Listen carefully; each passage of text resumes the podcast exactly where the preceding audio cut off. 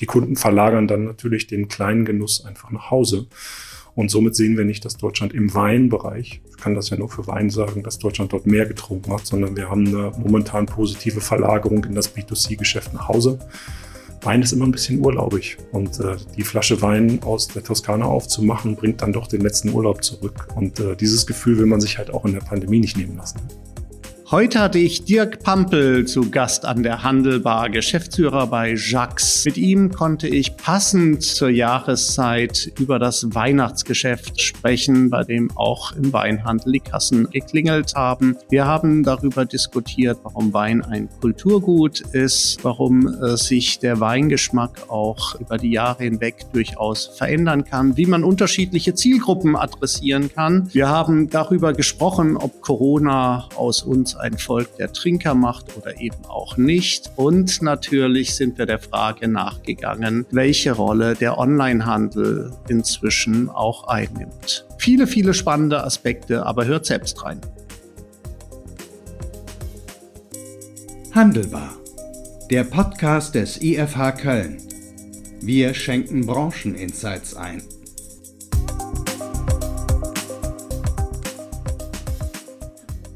Hallo und herzlich willkommen zur Handelbar, dem Podcast des IFH Köln. Heute wieder mit einem ganz besonderen Gast, den ich ganz herzlich äh, begrüße. Dirk Pampel ist bei mir, Geschäftsführer von Jacques Weindepot.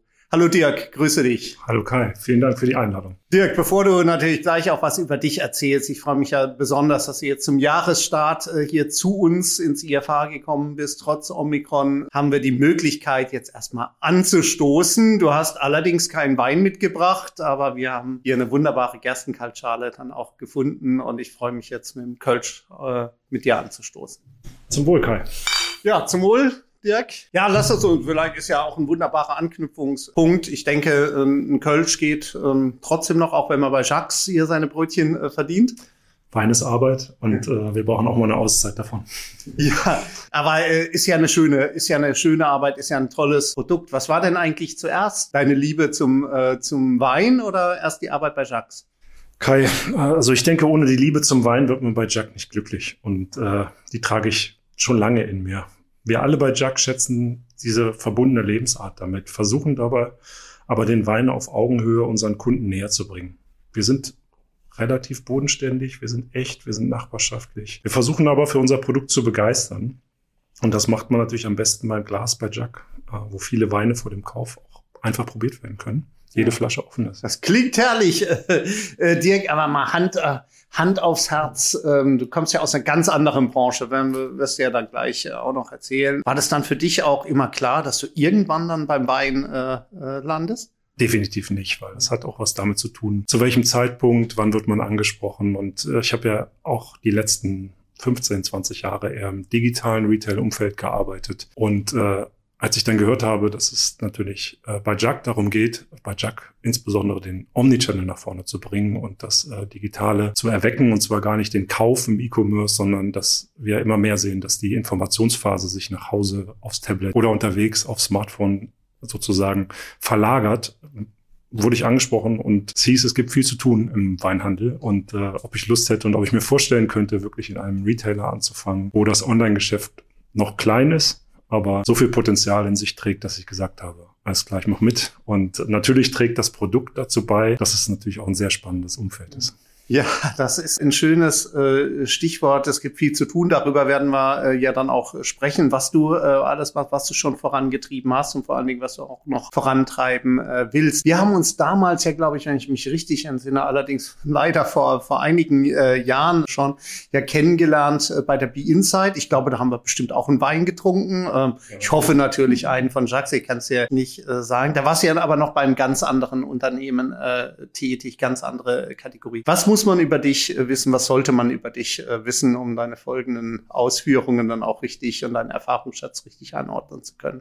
Ja, also Also seit, seit 15 Jahren mache ich Retail und eher im digitalen und Omnichannel-Kontext. Ich habe ja vorher zehn Jahre bei Obi gearbeitet, bei der Obi Digital und dann der Obi Next Gesellschaft. Und äh, in den zehn Jahren haben wir mit Obi eigentlich dasselbe getan, was ich jetzt als Aufgabe bei Jack habe, dass wir eine digitale Transformation anschieben, die mehr hin zu Omnichannel geht. Und äh, in den zehn Jahren hat mir das sehr viel Freude bereitet, bei Obi zu arbeiten. Und ich hatte eigentlich auch nicht vor zu wechseln. Und äh, manchmal muss man aber auch Gelegenheiten beim Schopf packen. Und äh, das Thema Wein und äh, die Geschäftsführung, das heißt das aktive Gestalten, stand dann im Vordergrund und dafür war ich dann auch bereit, Obi zu verlassen. Hm. Das Thema E-Commerce, das habe ich vorher auch sieben, acht Jahre bei Chibo gemacht und zwar zu den Boomzeiten, wo Chibo wirklich äh, digital ganz weit vorne in Deutschland war. Ich glaube, unter den ersten fünf haben wir mit den Umsatzzahlen. Vorher äh, habe ich äh, einen kurzen Ausflug in die Beratung gehabt. Davor, ich bin mal gelernter Banker, deswegen muss ich auch immer ganz stark Controlling und Jahresabschluss machen. Aber das beißt sich nicht. Und wenn man Zahlen zu Hause ist, dann ist das ein Gefühl der Sicherheit, egal in welches Unternehmen man kommt.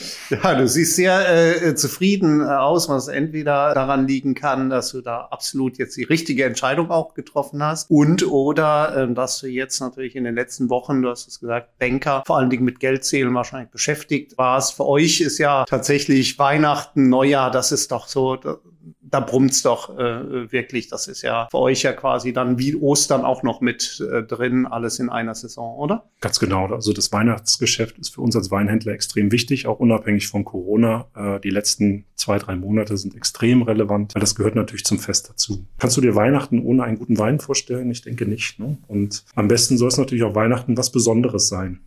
Gut beraten und probiert bei Jack. Da kann man nicht so viel falsch machen. Wein ist einfach auch das perfekte Geschenk für Menschen, die alles haben und man kommt auch recht schnell mit Wein ins Gespräch, denn es gilt ja immer, verschenke keinen Wein, den du nicht selber probiert und für gut befunden hast. Ne? Es ist ja so eine, so eine Zeit in der Tat, wo man ja auch viel, ohnehin glaube ich, auch viel zu Hause ist. Ich denke da, ähm, wenn wir uns so die Entwicklung jetzt in der Branche anschauen, wenn wir sagen, ähm, Wein wahrscheinlich eher auch ein, auch ein Genussmittel, das nicht so stark betroffen ist jetzt von der Schließung der Gastronomie, insofern, dass sich da zwar die Vertriebswege natürlich äh, verändern, aber insgesamt das Volumen, äh, wie schätzt du das ein, in der Pandemie nicht zurückgegangen ist, was wir konsumiert haben. Aber wir müssen auf der anderen Seite nicht befürchten, dass wir jetzt ein Volk der Alkoholiker äh, werden, oder? Nee, das, äh, das ist definitiv nicht so. Wir können das ja ganz gut messen, wenn wir wirklich an der, an der Quelle anfragen bei unseren Winzern. Und äh, man darf nicht unterschätzen, das Weingeschäft ist dann mhm. doch auch ein starkes B2B-Geschäft, ein Gastronomiegeschäft. In jedem Restaurant ist die Weinkarte oft dicker mhm. als äh, die, die Essenskarte. Und dieses Geschäft ist natürlich total ausgefallen. Und äh, die Kunden verlagern dann natürlich den kleinen Genuss einfach nach Hause. Und somit sehen wir nicht, dass Deutschland im Weinbereich kann das ja nur für Wein sagen, dass Deutschland dort mehr getrunken hat, sondern wir haben eine momentan positive Verlagerung in das B2C-Geschäft nach Hause. Wein ist immer ein bisschen urlaubig und äh, die Flasche Wein aus der Toskana aufzumachen, bringt dann doch den letzten Urlaub zurück. Und äh, dieses Gefühl will man sich halt auch in der Pandemie nicht nehmen lassen. Ja, vielleicht ist es ja dann auch sogar da im Gegenteil so, dass man, dass man dann natürlich, man hat ja gar nicht so viel Gelegenheiten gehabt, den Wein jetzt auch im Ausland sich dann auch selber äh, mitzubringen. Aber wir kommen ja auf die äh, Customer Journeys, denke ich ja auch nochmal zu sprechen, weil hier ganz wichtig sind für das, was du äh, machst. Du hast es schon angesprochen, äh, hier Informationsphase. Ähm, da wollt ihr, da wollt ihr deutlich präsenter sein und seid ihr auch deutlich präsenter geworden. Aber vielleicht nochmal so ein äh, erstmal über, über den Lifecycle äh, gesprochen. Ähm, man hatte ja so das Gefühl, so kann ich auch an mir selber sehen, ähm, man beginnt in der Jugend eher mit Bier und dann irgendwann wechselt man so ein bisschen äh, immer stärker vielleicht dann auch in, in das, in das Weinsegment. Ähm, seht ihr das äh, nach wie vor so, dass die, die jüngeren äh, Konsumenten eher noch dann vielleicht bierlastig äh, sind und man dann aber doch im zunehmenden Alter dieses, dieses Genussmittel für sich entdeckt? Ich habe jetzt auch gelernt bei einer Weinprobe ja nochmal eindrücklich, ähm, der Weingeschmack ändert sich ja dann auch auch im Laufe der Jahre. Ähm, brauchen wir weiterhin oder brauchen jetzt die Generation Z, braucht die auch noch eine gewisse Zeit, bis sie beim Wein landet? Was ist so deine Einschätzung?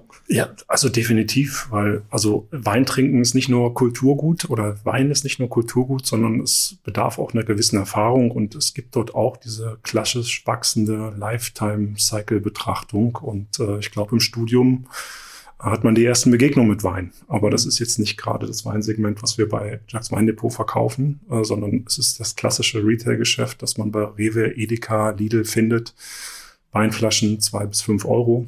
Bei Jack ist es eher andersrum, dass ja unsere günstigsten Flaschen kosten um die fünf Euro und wir steigen damit schon gefühlt in das Premium-Segment ein. Also Rund 80 Prozent in Deutschland des kompletten Weinkonsums verkauft sich unter vier Euro. Und wenn unsere günstigste Flasche mit fünf anfängt, ist man da schon in den Premium-Segmenten mit den letzten 20 Prozent der Kunden. Und äh, dort steigt man natürlich ein, wenn man eine gewisse Basiserfahrung hat. Und für uns ist es ja sehr wichtig, die Kunden ab 30 zu bespielen. Das hat auch was mit der, mit der Lebensphase zu tun, in der sich die Kunden befinden. Wir haben ja Konsumenten, die oft aus dem Studium kommen. Wir haben Konsumenten, die sind überdurchschnittlich gebildet, haben überdurchschnittliches Einkommen, aber das hat man natürlich nicht von Anfang an. Und äh, viele haben das Weintrinken im Studium erlernt und bauen das aus. Und der klassische Werdegang, um zum Jacques zu werden, ist natürlich letztendlich dann um die 30, wenn man dann das Heim zu Hause hat, äh, wenn man vielleicht auch anfängt, über Kinder nachzudenken, mehr Zeit zu Hause zu verbringt. Und dann kommt man ganz natürlich automatisch zu diesem schönen Hobby und Kulturgut Wein. Und dann fängt man plötzlich auch an, sich damit zu beschäftigen, was es denn in den oberen 20 Prozent für Wein gibt. Wir sind ja nun kein elitärer Weinverein. Ich denke, viele Leute haben schon Berührungspunkte mit Jacques. Wir sind von der Marke her, wir sind echt, wir sind nachbarschaftlich, wir sind begeistert. Wir haben auch das Karo-Hemd. Wir haben keinen elitären Weinverkauf. Wir sind Mitte der Gesellschaft. Und das hilft uns natürlich auch, die Anfang 30-Jährigen anzusprechen, weil viele Leute doch noch Angst haben vor dem elitären Weinverkauf, weil Wein dann ja auch doch sehr schwer und sehr aristokratisch sein kann. Und äh, wenn ich keine Ahnung habe, habe ich oft ein Hemmnis, dort reinzugehen. Und eins meiner Aufgaben ist natürlich auch, diese Hemmnisse abzubauen, weil wir müssen aufpassen, dass wir die Anfang 30-Jährigen wieder ins Geschäftsmodell reinbringen, so dass wir dann sie auch bis 60, 70 äh, bespielen können, weil Wein begleitet einen das ganze Leben. Ich fühle mich bei der einen oder anderen Aussage durchaus dann äh, von dir dann auch ertappt. Ähm, ist es auch so, dass jetzt schon Wein auch in den letzten Jahren wieder jünger, hipper äh, geworden ist? Also Wein, Weinkonsum. Wir haben ja Prominente jetzt wie Joko Winterscheid oder Matthias Schweighöfer, die ähm, die eigene Weine ja auch rausbringen. Oder Günter Jauch, der ist jetzt zugegebenermaßen äh, schon ein bisschen älter, aber er begeistert ja durchaus auch eine, eine, eine junge Zielgruppe noch. Ist es so ein Trend, dass man sagt, es beginnt schon jetzt ein bisschen früher, Wein ist auch wieder in jüngeren Altersgruppen durchaus äh, hipper geworden? Ja, also definitiv. Ich glaube, alle Konsumgüter profitieren heute davon, wenn sie eine Marke sind. Und äh, Marke gibt Kundenorientierung und Sicherheit. Die Weinwelt ist aber aktuell derartig fragmentiert mit unheimlich ja, vielen kleinen Betriebsstrukturen, dass wirkliche Marken sich nie so richtig etablieren könnten. Natürlich gibt es zwei, drei, vier große, die jeder kennt, aber es ist wirklich sehr fragmentiert. Für manche Weintrinker sind ja Rebsorten wie zum Beispiel Primitivo schon Marke genug. Denn oft wird nicht die Marke bestellt, sondern es wird die Rebsorte bestellt. Und äh, daran erkennt man schon, dass es hier mehrere Markenfaktoren gibt. Ne? Diese, was du angesprochen hast, Testimonials oder auch Prominente helfen auch hier Kunden beim eher schwierigen oder teilweise immer noch sehr erklärungsbedürftigen Produkt Sicherheit und Orientierung zu bekommen. Ich kenne den Schauspieler, ich vertraue dem Wein. Günter Jauch ist, glaube ich, so ein sehr prominentes Beispiel. Ne? Ja, und generell werden wir Wein machen und diesen, den allgemeinen landwirtschaftlichen Berufen wieder hip. Das ist der Trend der Zeit momentan. Wir sind alle sehr auf Nachhaltigkeit getrimmt. Winzer war in den 80er und 90er Jahren kein wirklich attraktives Berufsfeld. Äh, sehr viel Arbeit, sehr harte Arbeit und äh, wenig Ertrag. Heute mit dem Trend zur Nachhaltigkeit ändert sich das.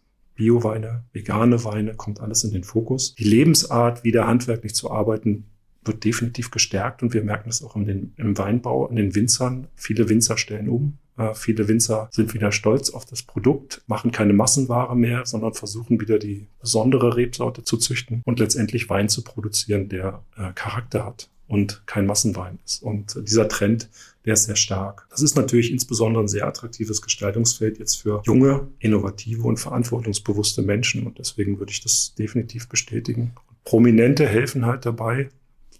so ein Image halt auch in der Marke aufzubauen. Deswegen ist ein schöner Trend, sollten wir beibehalten, stärkt die Branche, stärkt auch Chucks. Man spürt diese Begeisterung fürs Produkt äh, förmlich, während du unser Kölsch äh, hier dann auch genießt. Man spürt diese äh, Leidenschaft. Aber äh, du hast das eben auch ähm, äh, erwähnt, Dirk, Vertrauen. Also ähm, der, der Kunde sucht Vertrauen. Wir haben jetzt wenige äh, Weingüter vielleicht, die so einen hohen Bekanntheitsgrad haben, dass die das Vertrauen hier.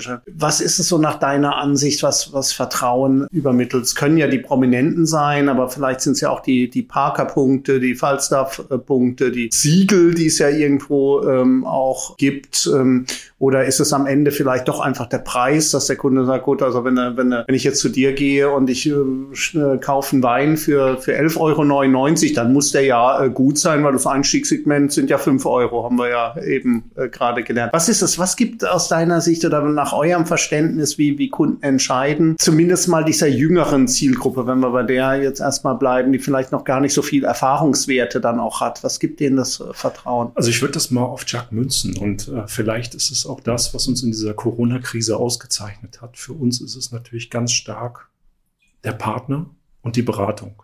Das ist natürlich das, was man im Supermarkt auch nicht bekommt. In der Corona-Zeit haben wir das eigentlich gesehen. Wir, wir machen unsere Hauptumsätze in diesem B2C-Geschäft und haben auch einen wirklich sehr hohen Anteil an wirklich treuen Kunden. Und äh, es gilt für all diese Krisenzeiten, dass Menschen gerne auf das Bewährte und Bekannte zurückgreifen. Da waren wir natürlich als lokaler Weinhändler in den Stadtteilen und Kiezen erste Wahl. Und das ist egal, ob das junge oder alte Zielgruppe war.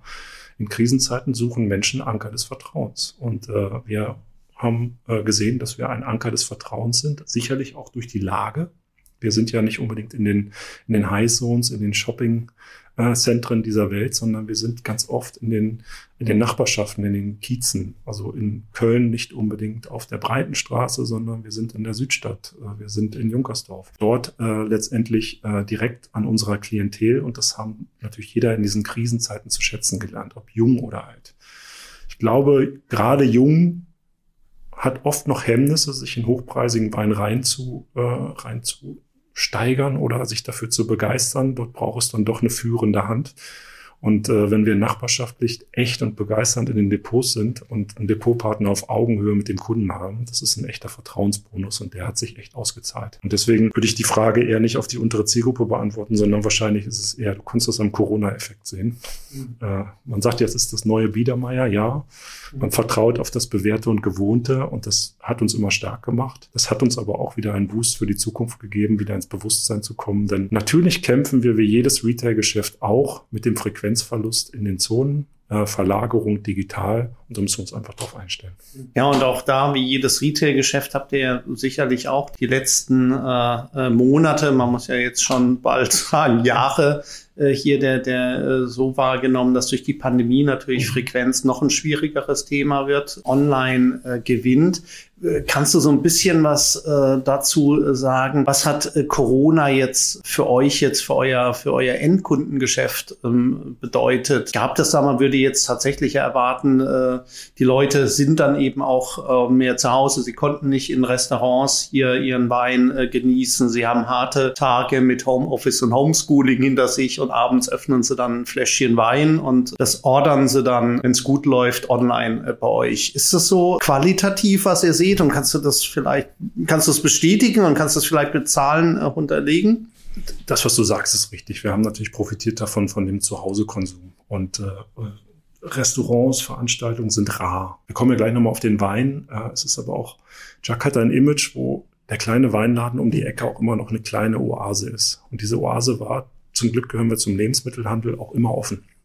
Wenn ich zu Hause im Homeoffice eine Auszeit brauchte, dann konnte ich die zumindest 15, 30 Minuten bei Jack haben. Wir konnten auch teilweise in der Pandemie nicht verkosten durch die Hygienebestimmungen. Aber gerade da habe ich natürlich das Gespräch mit dem Partner gesucht vor Ort, weil der kennt mich, der kennt meine Weinbestellungen, in der Kasse steht seine Historie und äh, der Partner ist dann sehr schnell in der Lage, auch Ersatzweine sozusagen zu beschaffen, wenn der Lieblingswein mal vergriffen ist. Zum Wein an sich, natürlich haben wir sehr gekämpft, weil wir eine Verlagerung ins Online-Geschäft hatten, äh, die uns auch natürlich auch zu Höchstflügen im Online-Geschäft beflügelt haben. Aber wir sagen immer noch, 90 Prozent macht das Depot. Und auch in diesen Krisenzeiten haben die Kunden Jack bewährt, das Depot aufgesucht. Wir haben sehr starke Medien in Papierform noch. Das ist äh, unser, unser Brief, der an unsere Bestandskunden mit Kundenkarte immer rausgeht. Dort sind alle zwei Wochen sechs bis sieben hervorragende Weine exzellent beschrieben, äh, auf dem Frühstückstisch des Kunden liegend. Und das macht natürlich Appetit. Und äh, wenn wir den richtigen Zeitpunkt immer erwischen und unsere Kunden in der Corona-Zeit zu Hause sind,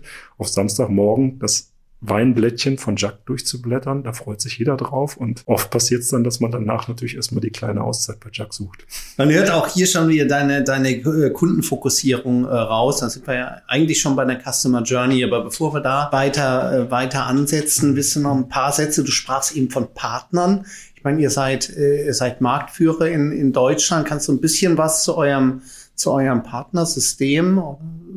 Ja, gerne. Ich werde das auch sehr oft gefragt, wie, ja. wie, wie, wie arbeitet man bei Chuck? Ist man Mitarbeiter? Und äh, äh, das kann ich gerne machen. Also wir werden ja bald 50 Jahre, ich übrigens auch, aber 50 Jahre ist schon eine stolze Nummer im Retail durchzuhalten. 1974 gestartet mit einem Depot, heute über 320 und äh, wir haben somit schon einige Erfahrungen im Weinhandel. Wir bieten unseren Kunden, wie gesagt, seit 74 erstklassige Weine und daneben jetzt aber auch die letzten 20, 30 Jahre ausgebaut, viele Erlebnisse und Events rund um dieses alte Kulturgut. Also ich kann es dir nur nahelegen, fast äh, viele Depots machen Veranstaltungen abends eine Stunde, kleine Weinveranstaltungen, Wein und Käse, Wein und Schokolade. Reben erleben, mal den Riesling in den Vordergrund stellen und einfach im Depot sechs, sieben Weine verkosten Dort bilden wir auch diese Partner aus, dass sie diesen Veranstaltungs- und Entertainment-Charakter bedienen können. Und äh, meistens ist es so, dass die letztendlich die Kunden, die da waren, nächsten Tag definitiv die Kundenkarte haben, weil ihnen das so toll gefallen hat, dass wir nicht nur der Weinverkäufer sind, sondern dass wir auch dieses Produkt leben und atmen. Und wir haben jetzt 320 Depots in Deutschland, wir sind die Nummer eins und ich glaube, wichtig ist zu wissen, dass viele Partner uns schon seit Jahren begleiten. Wir haben wirklich auch Charaktere dabei, die sind von 1975, 76, 77. Wir haben jetzt viele, die jetzt ihr ganzes Leben bei Jack gearbeitet haben, Jack groß gemacht haben. Wir sind sehr dankbar drüber. Und wenn man 40, 50 Jahre Weinexpertise hat und ein Depot führt, dann weiß man einfach, wovon man spricht. Das kann man sich aber auch erarbeiten. Das muss man nicht. Und wie gesagt, wir sind ein Franchise-System. Jeder, der, der Expertise hat, der kann sich bei uns im System beteiligen. Natürlich, wenn er die Anforderungen erfüllt. Der Wein, äh, die, die Weinexpertise ist für uns nicht wirklich äh, das schlagende Argument, sondern das bringen wir über Schulungen den neuen Mitarbeitern sehr gut bei. Wir haben ja eine Kooperation mit dem BSET, das ist eine Londoner Weinschule, die wir über verschiedene Level ziehen, wo wir die Partner ausbilden. Und das bringen wir den Leuten eigentlich bei. Viel wichtiger ist für uns, dass sie Retail-Erfahrung mitbringen und dieses Händchen für Kunden haben. Das ist das, was es ausmacht, dieses Gespür einfach zu haben, wir nennen das immer ganz gerne, wir suchen Gastgeber, weil zum Weinverkaufen gehört auch in gewisser Weise immer die Gastgeberrolle, zu wissen, was die Gäste sozusagen an Produkten mögen, zu wissen, wie ich sie bespielen kann und natürlich mit Events so unterhalte, dass sie den kleinen Weinladen um die Ecke als ihre erste Wahl erfinden. Das macht uns aus und wir suchen natürlich immer wieder verstärkt Partner, äh, die mit uns auf diese Weinreise gehen wollen. Also bei guten Tipps immer Vorschläge. Geil. das klingt äh, gut, Dirk, also Partner und, äh, und Gäste statt Franchise-Nehmer und äh, Kunden. Ich kenne jetzt äh, persönlich zwei deiner, äh, deiner Partner hier in Köln am Aachener Weiher und äh, in Pulheim gibt's ja auch einen äh, Jacques. Ich habe mir aber nie die Mühe gemacht, die Sortimente miteinander zu vergleichen. Wie unterschiedlich sind denn ihre, die Partner in den, in den Sortimenten? Haben die am Ende des Tages doch alle die gleichen Weine? Ist 80 Prozent? Gilt da die al alte 80 80-20-Regel vielleicht? Wie sieht's da aus mit dem Sortiment? Also vom Grundsatz her ja. Äh, wir haben bei Jack ein extrem kuratiertes Sortiment mit weniger Referenzen aus diversen Weinregionen, dafür aber weltweit. Das heißt, wir haben ja immer die Möglichkeit, Best of the Best auszusuchen. Wir sind einer der größten oder wahrscheinlich der größte Retailer im stationären Bereich in wahrscheinlich Europa. Bei uns stehen natürlich auch viele Winzer Schlange, die rein wollen und wir haben die, ja, die Möglichkeit zu selektieren. Und wir nehmen natürlich aus jeder Region die Winzer, die zu uns passen. Das heißt nicht, dass wir immer das Beste nehmen, sondern wir suchen natürlich die Ausgewogenheit, die zu unseren Kunden passt zur Kundenstruktur, weil in Deutschland unser Flaschenpreis, der ist jetzt nicht bei 30 Euro, sondern der ist immer noch unter 10 und das ist unser Brot- und Buttergeschäft und da sind wir immer gut mitgefahren. Das heißt, wir haben natürlich sehr gute Einkäufer und auch meine Kollegin, die Cathy Ferrand, ein exzellentes Weingenie und ein Weinwisser, die natürlich das Händchen dafür hat, die richtigen Weine auszusuchen. Aber natürlich, allein aus Platzgründen können wir teilweise in Depots, die nicht alle Referenzen führen, also nicht alle Marken und auch nicht alle Weine. Und äh, so gibt es natürlich kaufkraftabhängige Verschiebungen in der Ausprägung in den einzelnen Sortimentsteilen. Ne? Wir haben ganz kleine Depots, das kann die Hinterhofgarage sein, das kann auch mal ein großer Laden sein, äh, wo wir das volle Sortiment führen. Aber wir sind äh, da sehr auf Kuration aus und wir glauben auch, dass Kuration das Zauberwort ist, weil wir haben nicht alle Weine, sondern wir haben die richtigen Weine für unsere Kundschaft. Und das zahlt sich aus momentan. Das zeigt es auch immer wieder, dass die Kuration extrem begehrt ist. Auch wenn man immer vorsichtig sein muss, dass Kuration auch zu Langeweile führen kann. Aber dadurch, dass wir einen Auktionsansatz haben, spielen wir natürlich alle zwei Wochen immer sechs, sieben Weine und davon sind auch immer zwei, drei neue dabei. Jetzt hast du äh, ja vorhin schon gesagt, natürlich auch bei euch online nimmt, äh, nimmt zu. Wird ja gerade in Franchise-Systemen oft so ein bisschen kontrovers oder als, äh, als ähm, Alternative jetzt zu dem, äh, als manchmal sogar böse Alternative zum, zum stationären äh, Geschäft diskutiert. Wie seht ihr die Verknüpfung zwischen Online und, und äh, stationär? Ist das einfach jetzt mit den, mit dem Franchise? Sagt, gut, inzwischen spätestens nach der Pandemie hat es eh jeder gelernt. Online geht nicht mehr weg. Und Wein ist ja eigentlich jetzt auch eine, eine Produktkategorie, die online ja schon vergleichsweise reif ist, wo wir ja für den Nahrungsmittelbereich ja hier wahrscheinlich mit die höchsten Online-Anteile im Markt auch aussehen. Definitiv. Also gerade in unseren älteren Zielgruppen sehen wir schon, dass das Thema Online besser verstanden wurde. Es gab vor Corona gerade in der älteren Kundschaft durchaus noch Hemmnisse, online zu bestellen. Man hat dann doch den Retail bevorzugt. Das sehen wir jetzt, wenn wir unsere, unsere Zahlen angucken, unsere Besuche auslesen.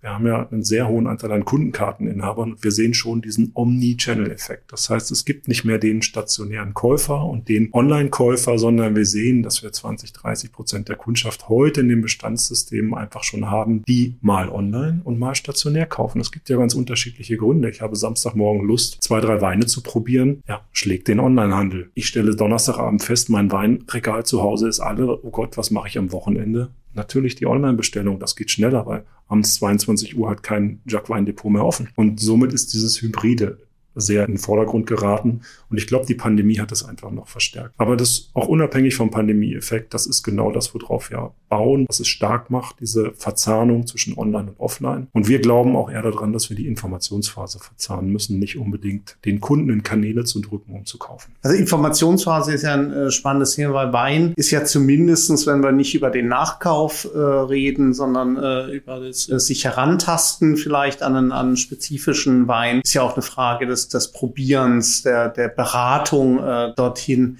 Seht ihr auch Ansätze jetzt im Markt, sag ich mal, wie man Beratung, ich meine, man kann ja auch an einen Live-Chat jetzt äh, denken und so eine Beratungsleistung jetzt dann auch online anbieten, dass man sagt, der muss gar nicht mehr zu euch vor Ort fahren, sondern ähm, er schaut sich das online an. Wir haben ja. ganz interaktive Formate mal geschaffen. Wir haben inzwischen auch an jedem Wein ein Verkostungsvideo, was von den Partnern gedreht wird. Und äh, das ist natürlich ein doppelter Fokus, weil wir stellen damit den Partner auch online sozusagen in das Rampenlicht. Und natürlich wird dann die jack.de wesentlich lokaler wahrgenommen. Und wir werden auch jetzt nächstes Jahr daran arbeiten, dass wir diesen Lokalcharakter online noch aufbauen. Das heißt, wir werden die Marke innovieren. Das wird alles passieren.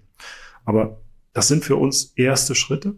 Und wir sehen auch, dass die Kunden das gemacht haben. Wir wissen, sind uns noch nicht sicher, warum. Vielleicht aus Langeweile. Man hat sich den Wein bestellt, sechs Flaschen. Sechs Flaschen hochwertigen Wein sind 60 Euro. Und wenn ich die in der Online-Verkostung zu Hause auf dem Sofa mit meiner Frau gemeinsam austrinke, das nimmt ein böses Ende. Und äh, so richtig viel Spaß macht das eigentlich auch nicht. Und für uns ist es, wie gerade beschrieben, diese Faszination lässt sich am besten am Produkt und mit Beratung erleben. Das heißt, digital abholen ist total wichtig. Wir müssen unsere Kunden zu Hause erreichen, auf dem Sofa. Dort ist die Informationsphase. Wir müssen sie unterwegs erreichen, wenn sie sich über Wein informieren, dass sie wissen, dass Chuck ganz nah ist. Wir müssen emotionalisieren, schon online. Das müssen wir nächstes Jahr schaffen. Aber danach bitte im Depot verkosten, weil es gibt nichts Besseres als den eigenen Geschmack. Äh, ich kann noch so viel Weinwissen mir anlesen am Ende entscheidet der Gaumen und die Nase. Und äh, das ist beim Wein für mich extrem wichtig, für uns alle wichtig. Und das sehen wir auch bei unseren Kunden. Deswegen haben wir so eine hohe Kundenbindung, weil die Zufriedenheit bei uns ist fast bei 100 Prozent, wenn die Kunden den Laden verlassen mit Wein, weil sie haben ihn probiert. Sie haben keine Regalflasche genommen, sondern sie haben ihn einfach probiert. Und äh, das Fail-Erlebnis zu Hause ist wirklich gering. Jeder kennt das, glaube ich, mit dem Urlaubswein. Hm? In Spanien schmeckt der ganz hervorragend und wenn man zu Hause ist, fragt man sich, ach, nichts Besonderes mehr. Ne? Schmeckt irgendwie nicht mehr so. Wenn die, wenn die Faszination und die Emotionalisierung fehlt, äh, dann misst man nur noch den Wein. Wenn ich den Wein aber an der Quelle direkt probieren und verkosten kann, dann ist das das unschlagbare Argument. Deswegen bauen wir auch auf dieses stationäre Weinerlebnis. Und wie gesagt, für viele Kunden ist so diese Veranstaltung der erste Berührungspunkt mit Wein. Wenn ich eine Ein-Stunden-Veranstaltung über Riesling mache oder über Schokolade und Wein im Depot, da kriegen die Leute so viel mehr mit, als wenn sie sich Weinwissen anlesen, weil ich einen Partner habe, der mir Käse erklären kann, der mir aber auch sieben Weine präsentiert, die ich nicht austrinken muss zu Hause, sondern die ich einfach verkoste die ich auch, bei uns darf man ja ausspucken, was in Deutschland nicht so verbreitet ist. Das mhm. ist der kleine, aber feine Unterschied zwischen verkosten und verköstigen. Verköstigen ist halt schlucken. verkosten ist durchaus auch mal ausspucken, wenn ich da Weine dabei habe, die mir nicht schmecken. Die muss ich mir nicht antun, aber dieses Erlebnis, dort bringen wir Kunden näher und deswegen ist das für uns total wichtig. Ganz oft haben die Kunden dann auch eine Kundenkarte. Und deswegen ist das Ziel für uns, dieses Thema so zu verzahnen, dass wir digital Appetit machen, aber das Kerngeschäft im Laden belassen. Aber ist das nicht jetzt gerade in der, in der Pandemie ja dann besonders schwer, sich gegen die reinen Online-Anbieter zu behaupten und diesen Vorteil dann auch wirklich ähm, umzumünzen? Es gab ja doch, du hast es vorhin selber angesprochen, ja eine Reihe von Einschränkungen jetzt gerade bei den Verkostungen. Für die Neukunden gebe ich dir natürlich recht. Äh, das ist etwas, wenn ich keine Berührungspunkte mit Jack vor der Pandemie hatte, dann ist Jack in der Pandemie auch nicht erste Wahl. Und äh, dort profitieren natürlich die Onliner von dem Geschäft, allein weil sie natürlich äh, ein ganz breites Sortiment haben und wir nun kuratiertes Sortiment. Wir haben ja auch oft das Thema gehabt, äh, dass wir in der Pandemie aufgrund der gesetzlichen Hygieneverordnung auf die Verkostung verzichten mussten. Das heißt, unser wirklicher USP, der ist weggefallen. Und wenn wir dann von den Neukunden auf die Bestandskunden gehen, haben wir aber den Bonus des Partners. Also unser zweitwichtigster USP, wahrscheinlich gleichwertig, wenn nicht noch höherwertiger ist, neben dem Wein, neben dem kuratierten Sortiment, die Beratung und der Partner. Und auch wenn ich nicht verkosten konnte, haben ja auch bei uns die Leute den Weg ins Depot gesucht und haben sich dort auch wenn es nur eine Minutenberatung unter Corona-Bedingungen war, vom Depotpartner leiten lassen. Und das hat es stark gemacht. Das ist etwas, äh, wo wir sehen, dass die Pandemie dazu führt, dass wir alle digitaler werden, sei es Homeoffice, sei es aber auch das Nutzen der Medien, dass wir aber auch Anker im Retail brauchen, äh, die für uns immer wieder eine Heimat sind, wo ich Vertrauen, Beratung und auch eine gewisse Freundschaft vor Ort spüre. Mhm. Wenn ich das so äh, höre, Dirk, würde ich sagen, Click und Collect ist nicht so das ganz große Thema für euch. Das hat ja viele Retailer jetzt einmal, ähm, haben das ja doch durchaus sehr erfolgreich in den letzten Monaten etabliert oder, oder vorangetrieben. Aber wahrscheinlich, wenn ich bei euch bin, dann möchte ich ja auch irgendwas äh, verkosten und äh, oder? Ist es für euch eine, eine, Thematik, die ihr versucht voranzutreiben? Auf jeden Fall, weil wir haben ja genau dort diese wunderbare, charmante äh, Kombination, dass wir zu Hause den Kunden in die emotionalisierte Weinwelt reinbringen und im Depot das Geschäft abschließen. Eine Home Delivery Bestellung, die suche ich mir aus, die lege ich in den Warenkorb, die bezahle ich, dann kriege ich die geschickt. Dann bin ich nicht zu Hause. dann muss ich zur Packstation laufen.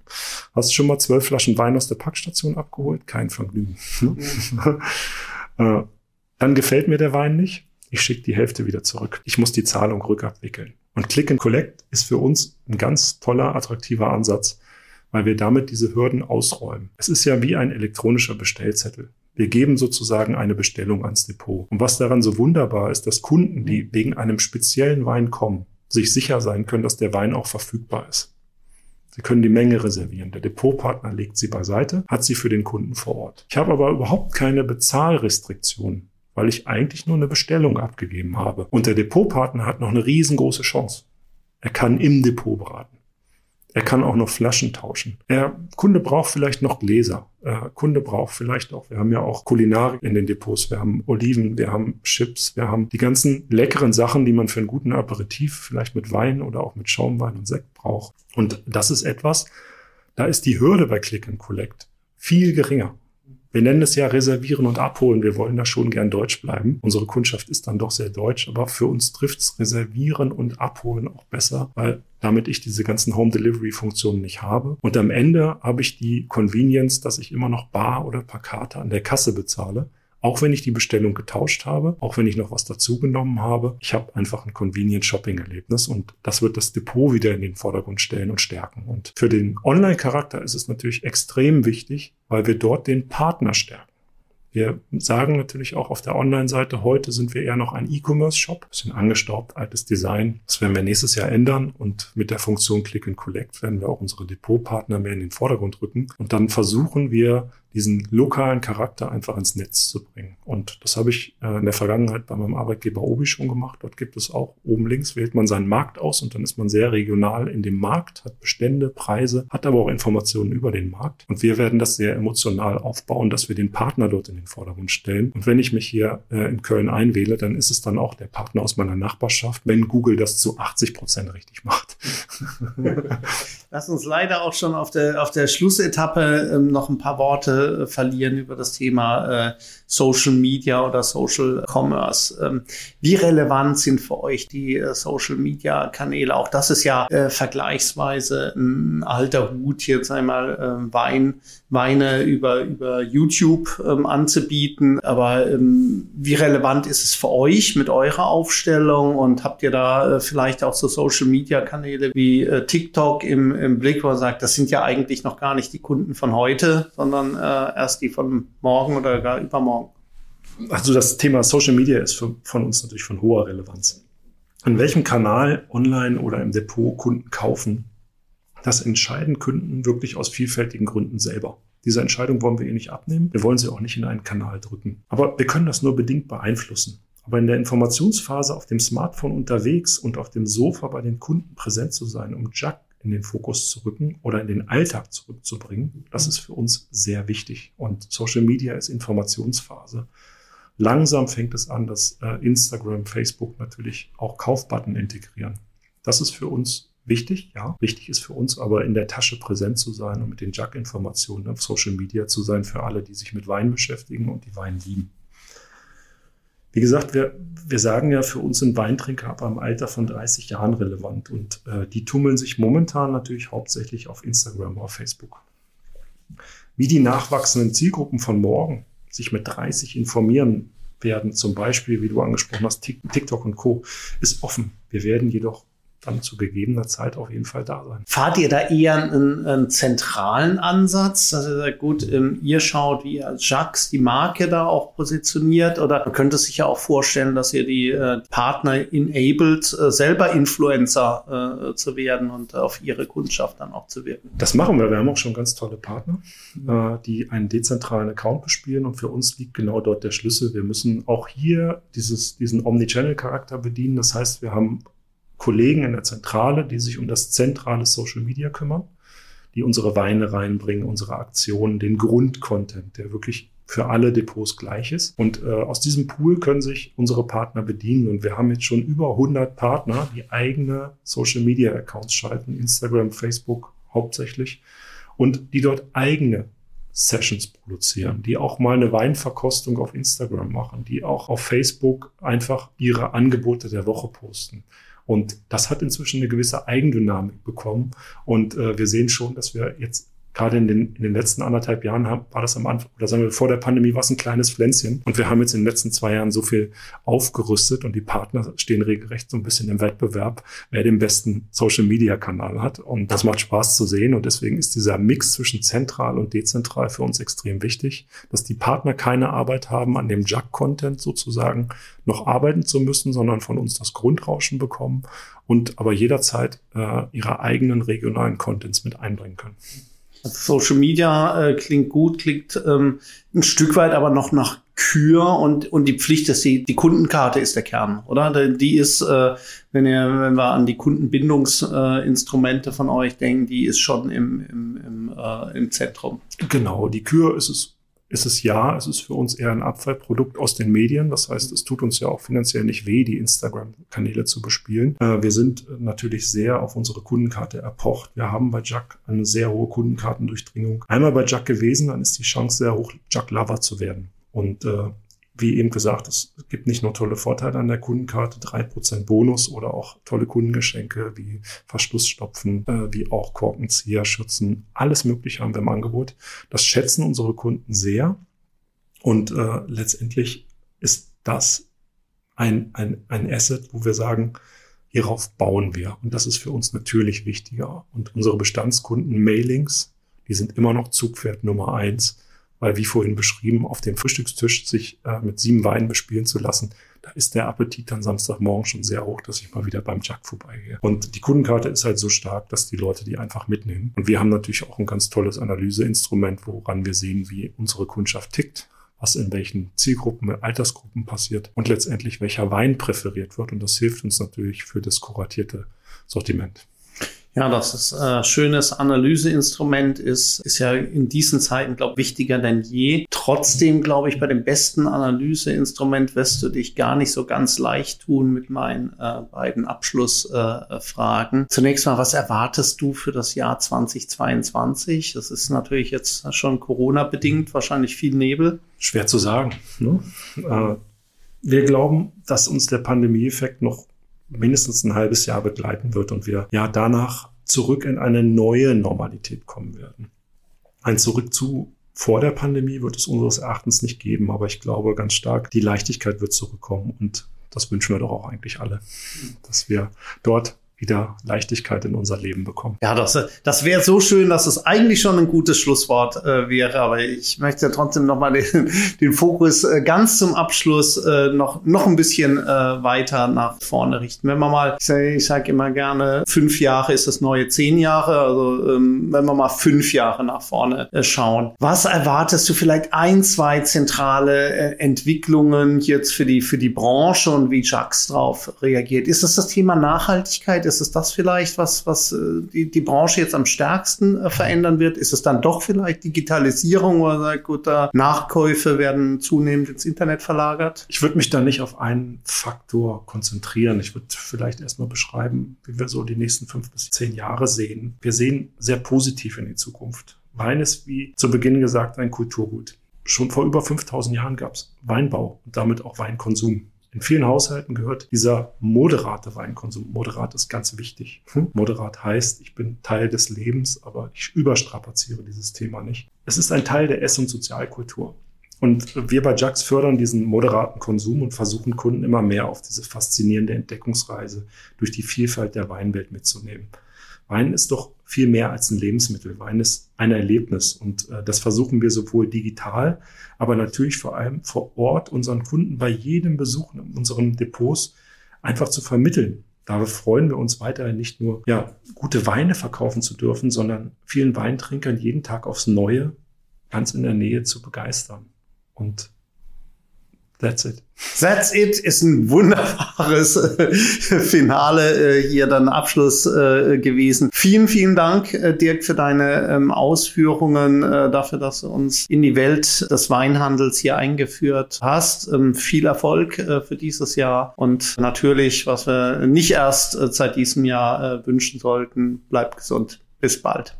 Herzlichen Dank, Kai. Das war die Handelbar der Podcast des IFH Köln. Heute mit Dirk Pampel mit einer großen Leidenschaft für das Kulturgut Wein und einer hohen Affinität für Omnichannel-Systeme.